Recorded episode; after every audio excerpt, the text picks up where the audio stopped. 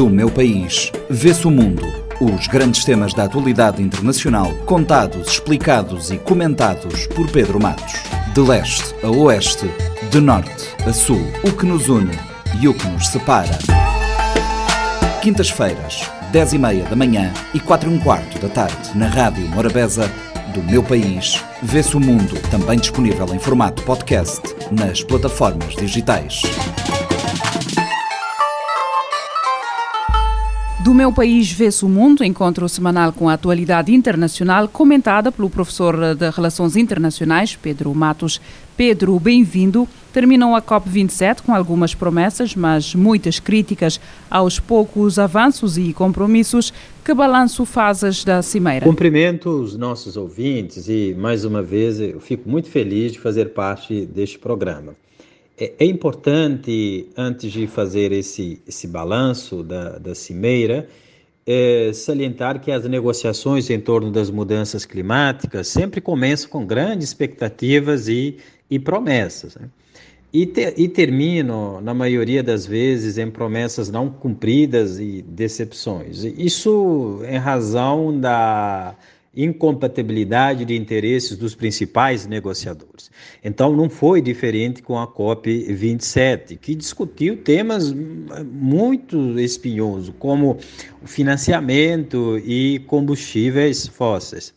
Mas ah, eu, eu vou começar o, o meu balanço a partir de um avanço conseguido e um avanço, ah, um ganho histórico. A criação de um fundo de reparação para perdas e danos. Um fundo é, para o próximo ano, é, que será destinado aos países vulneráveis que enfrentam dificuldades para se adaptar às mudanças climáticas, como Cabo Verde.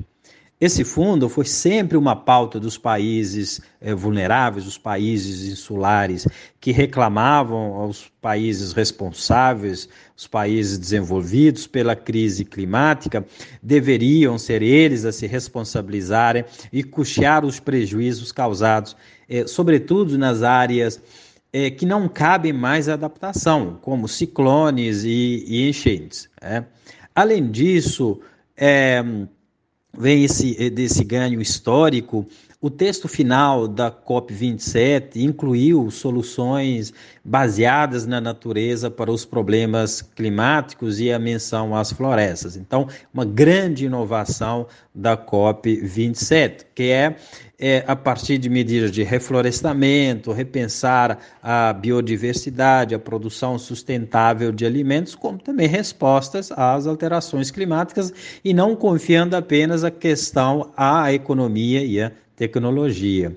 E a, agora tem alguns pontos que, por isso, tornou a conferência uma decepção para várias pessoas, porque o financiamento, é, que era um tema né, muito aguardado ser abordado, e, e não foi a, a, não foi contemplada. A promessa de 100 bilhões de dólares americanos ao ano eh, não foi concretizada.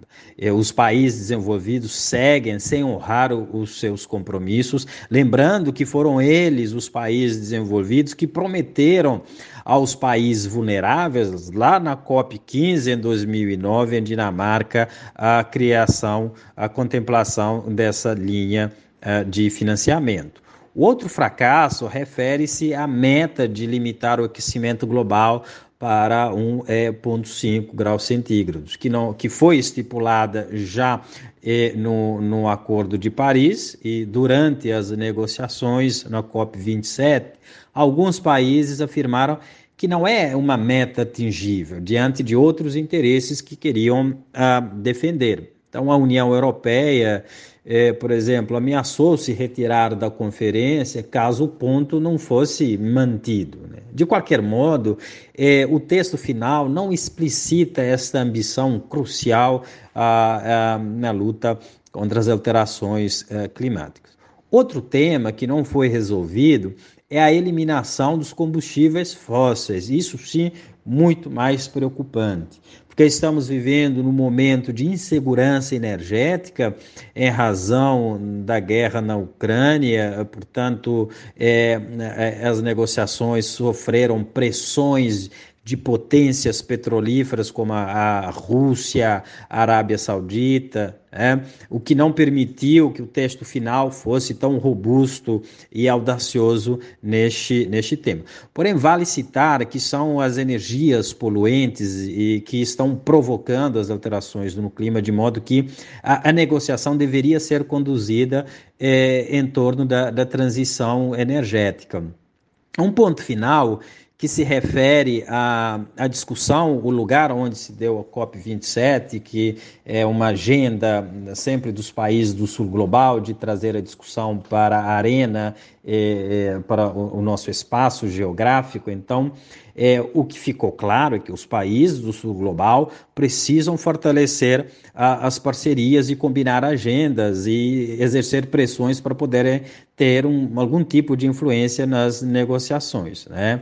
Então, a conferência num país africano, o continente que sofre com as alterações climáticas, não impactou os negociadores, né? diante do produto que nós recebemos da COP27. No teu entender, que importância tem o Fundo de Perdas e Danos? É uma decisão histórica desde a Eco 92, que os estados vulneráveis é, no contexto climático vinham negociando a pauta, mas sem sucesso. Eles criaram fundos com outros propósitos, como, por exemplo, em 2001, que se criou um fundo especial de mudança climática destinado às medidas de adaptação e transferência de tecnologia. Em 2005, um fundo de adaptação e mecanismo de desenvolvimento limpo. Mas o essencial da questão sempre foi perdas e danos. E este tema só entrou na agenda COP27 no último momento. Né? Países desenvolvidos, como os Estados Unidos, é, tentaram de toda maneira bloquear esta negociação. E eles, os Estados Unidos, não queriam, por exemplo, o acionamento de um mecanismo legal é, que se referia à responsabilidade legal dos países desenvolvidos pelos danos climáticos causados a outros países. E quando foi é, retirado esse mecanismo, então os Estados Unidos acabaram por apoiar a criação do fundo. Né? Lembrando que esse fundo começa a valer no próximo ano e vai contemplar esses países mais eh, vulneráveis. Agora, permanecem questões ainda a resolver no âmbito do financiamento, os acordos do financiamento, como serão realizados. Não é apenas dizer que tem um fundo, mas como esse fundo será acessado, as regras, os critérios e os acordos estabelecidos. E a grande pergunta: qual é o nível de financiamento adequado, se considerarmos que a cada dia os danos é, estão aumentando. Ou seja, é, nós estamos falando de uma questão paliativa. Não, não haverá é, dinheiro é, que recobre os danos causados e os prejuízos humanos em decorrência das alterações climáticas. As tragédias ambientais não vão dar pausa até que os estados resolvam a, a questão financeira. Por isso que a mudança ela deve ser política e não econômica. Né? Não devemos achar que é o dinheiro que vai resolver a questão das alterações climáticas. A questão, é, definitivamente, não é pagar por danos causados, mas o, o, primordial é evitar é, esses, esses danos. Uma nota para o Brasil: Lula da Silva acabou por ser a estrela da Cimeira, com um discurso muito elogiado pela imprensa internacional. O que é que pode significar o regresso brasileiro ao palco mundial? É, significa a volta do Brasil a um espaço natural e normal das relações internacionais do país. É, o Brasil sempre foi um grande negociador e ha sido frequentador de, conferências internacionais. É, a gente deve se lembrar que o presidente eleito Luiz Inácio Lula da Silva na sua presença COP27, discursou a favor da cooperação com os países africanos e latino-americanos no combate ao clima. E Brasil, de fato, é um grande parceiro dos países africanos em vários temas e, e o meio ambiente e mudanças climáticas permanecem é, na agenda dessa eh, discussão e dessa parceria que eu entendo com o governo a, a Lula a partir de 2023, essa cooperação será fortalecida. E, além disso, é importante lembrar que o presidente é, eleito, no seu discurso, cobrou o financiamento dos países ricos e também dos países emergentes, do qual o Brasil faz parte, é um país emergente, ah, ah, na contribuição desta, eh, desta agenda. Né? O tema de biodiversidade, eh, florestas que surgem como inovações no COP27 interessam muito ao Brasil, que tem a maior floresta do mundo e que contribui para a estabilização climática global, a floresta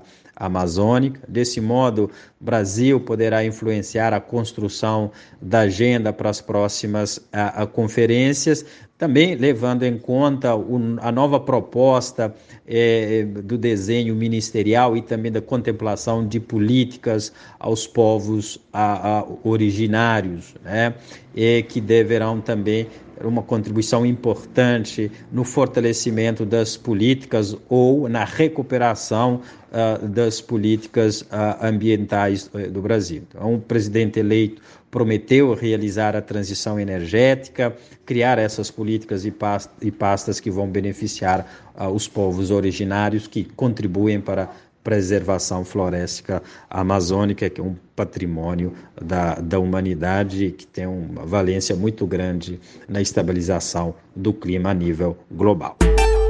Do meu país, vê-se o mundo. Os grandes temas da atualidade internacional, contados, explicados e comentados por Pedro Matos. De leste a oeste, de norte a sul, o que nos une e o que nos separa.